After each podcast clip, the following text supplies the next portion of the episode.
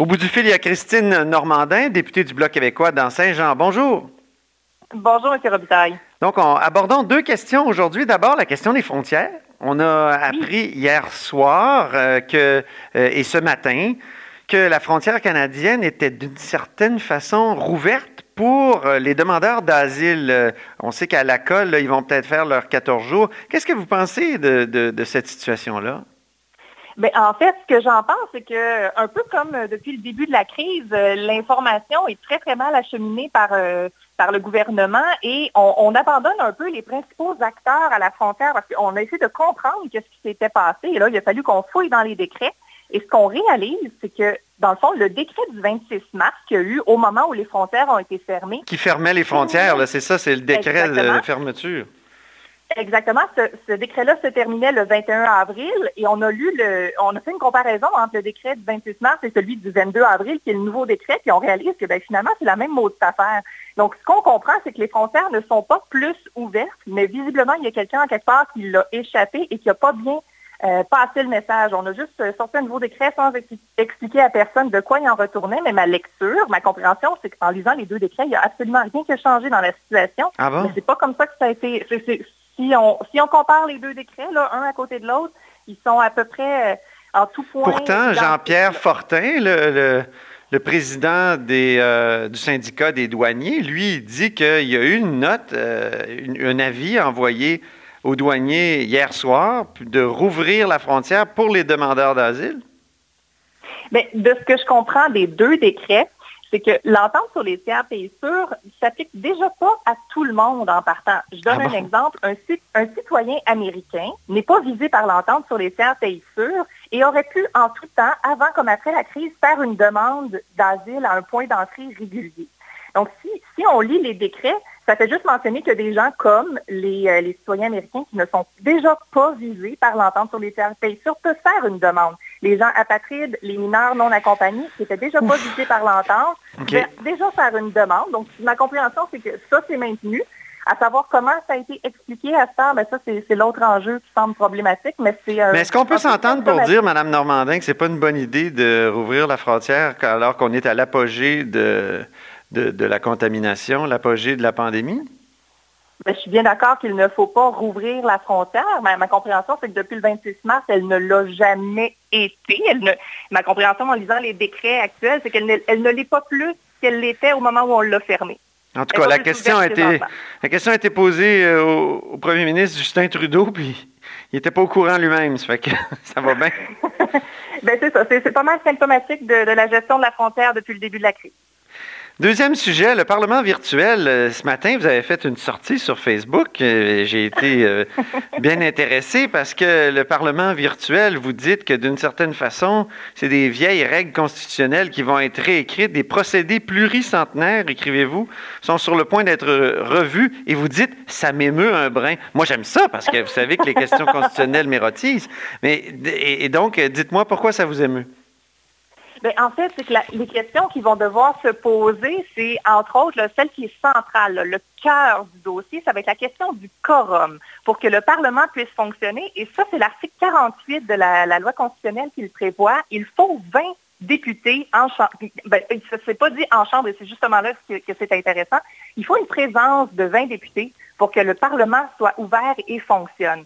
Et là, la question se pose, est-ce qu'on peut justifier une présence virtuelle de 20 députés sans atteinte à la Constitution pour que le Parlement fonctionne. Donc, c'est la grosse question qu'on est en train de, voir. Et là, on a des, euh, des, experts qui, sur des panels qui nous font des revues de la jurisprudence. on parle du renvoi sur l'Association du Québec, l'affaire Edward, l'affaire sur qu'est-ce que c'est la définition d'une personne. On parle de, de principes euh, constitutionnel de l'arbre vivant qui, a un tronc solide, mais des branches qui peuvent et qui doivent s'adapter avec le temps. Donc, on va se poser la question, et on se pose la question, est-ce qu'une présence virtuelle serait conforme à la Constitution ou pas? Et mhm. c'est vraiment le, cœur de, l'enjeu. On aura plusieurs, euh, plusieurs personnes qui vont venir euh, la position du bloc là-dessus, quelle, est-elle? Parce que vous travaillez là-dessus avec euh, Alain Terrien, d'après ce que je comprends. La position du bloc, quelle est-elle? Ben, nous, depuis le début, on était les premiers, en fait, à demander qu'il y ait un Parlement virtuel euh, qui soit mis en place. il semblerait que les libéraux ont trouvé une bonne idée, parce qu'après ça, ils ont dit que c'était la leur.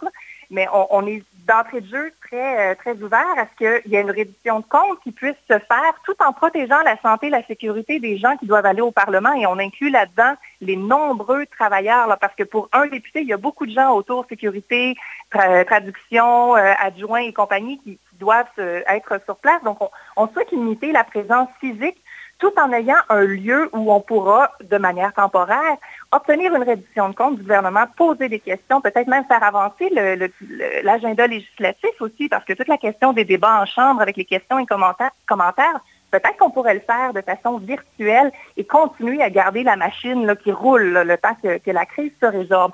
Donc, nous, c'est sûr qu'on est, on est tout à fait euh, sympathique à l'idée d'un Parlement virtuel, mais maintenant, la partie, moi, qui m'intéresse comme juriste, c'est de, voir l'application de la chose, autant du point de vue technologique, parce qu'on aura des, experts en technologie qui vont nous parler de la faisabilité, mais aussi de voir est-ce que c'est quelque chose que la Constitution nous permet? tout ce qui pourra... on est vraiment là-dedans, on a jusqu'au 15 mai pour analyser ça et en venir à une conclusion. Avez-vous eu l'occasion de voir le, détail de l'entente que les partis euh, à l'Assemblée nationale ont conclu et est-ce que ça vous inspire? Euh, vous parlez de l'entente qui a été votée euh, hier, lundi, pardon. Je n'ai pas eu le temps d'en lire le détail, mais en, gros, il y a quand même une idée qu'il y a un début de Parlement virtuel. Par contre, ce sera un petit comité. Euh, la rentrée parlementaire virtuelle sera à, effectif restreint. Ce sur quoi le, comité de procédure ou siège doit se pencher, c'est la possibilité d'avoir un parlement virtuel pour 338 personnes. Ah de ne pas juste fonctionner en attendant, parce que c'est mhm. un peu ce qui se fait. ce qu'on aura, c'est une journée par semaine en personne à, effectif réduit et deux journées par semaine aussi à effectif réduit mais de façon virtuelle. Ça, c'est ce qui va se faire en attendant que nous, on rende, on rende un rapport sur la faisabilité générale d'un vrai Parlement, mais à distance. Comment ça marcherait exactement? Euh, donnez-moi des scénarios euh, possibles.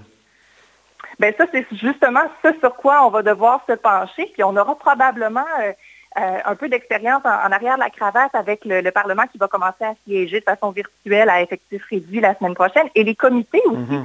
Mais est-ce que ce serait comme une réunion Zoom avec euh, le visage de chacun des députés dans une petite case euh, ou ce serait ben, autrement?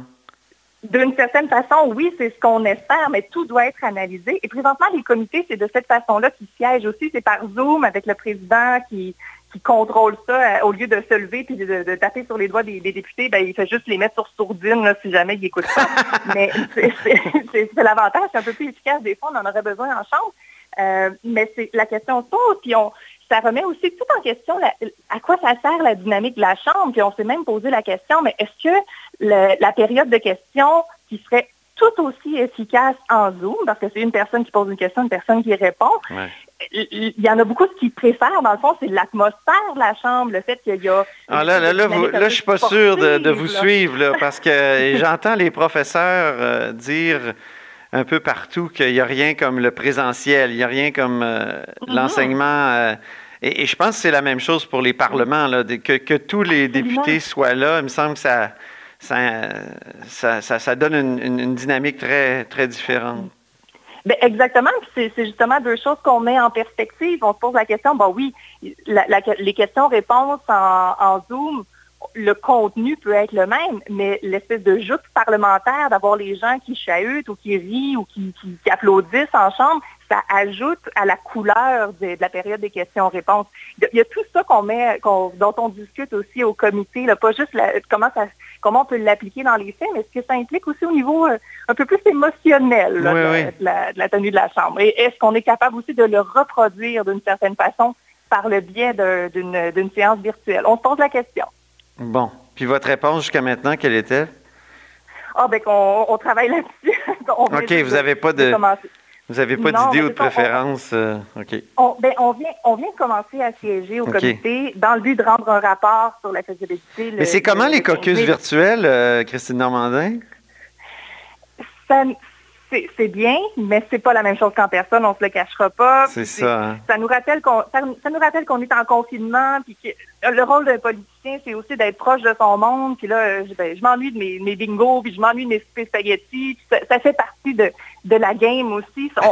c'est une solution, c'est une solution un peu euh, euh, plaster, d'avoir un, parlement virtuel, puis d'avoir un caucus virtuel, ça ne remplacera jamais ce que c'est en réalité. Mais dans l'intervalle, ce serait bien qu'on puisse le mettre en place, au moins pour pouvoir continuer. Puis aussi pour être prêt advenant une future crise qui nous empêcherait d'être d'être au Parlement, qu'on ait déjà les outils mis en place et qu'on puisse plus rapidement remettre le Parlement en branle. Donc, c'est ça aussi le, but de ce comité-là. Très bien. Ben, merci beaucoup, Christine Normandin. Ça fait plaisir. Christine Normandin est députée du Bloc de Saint-Jean. Vous êtes à l'écoute de là-haut sur la colline.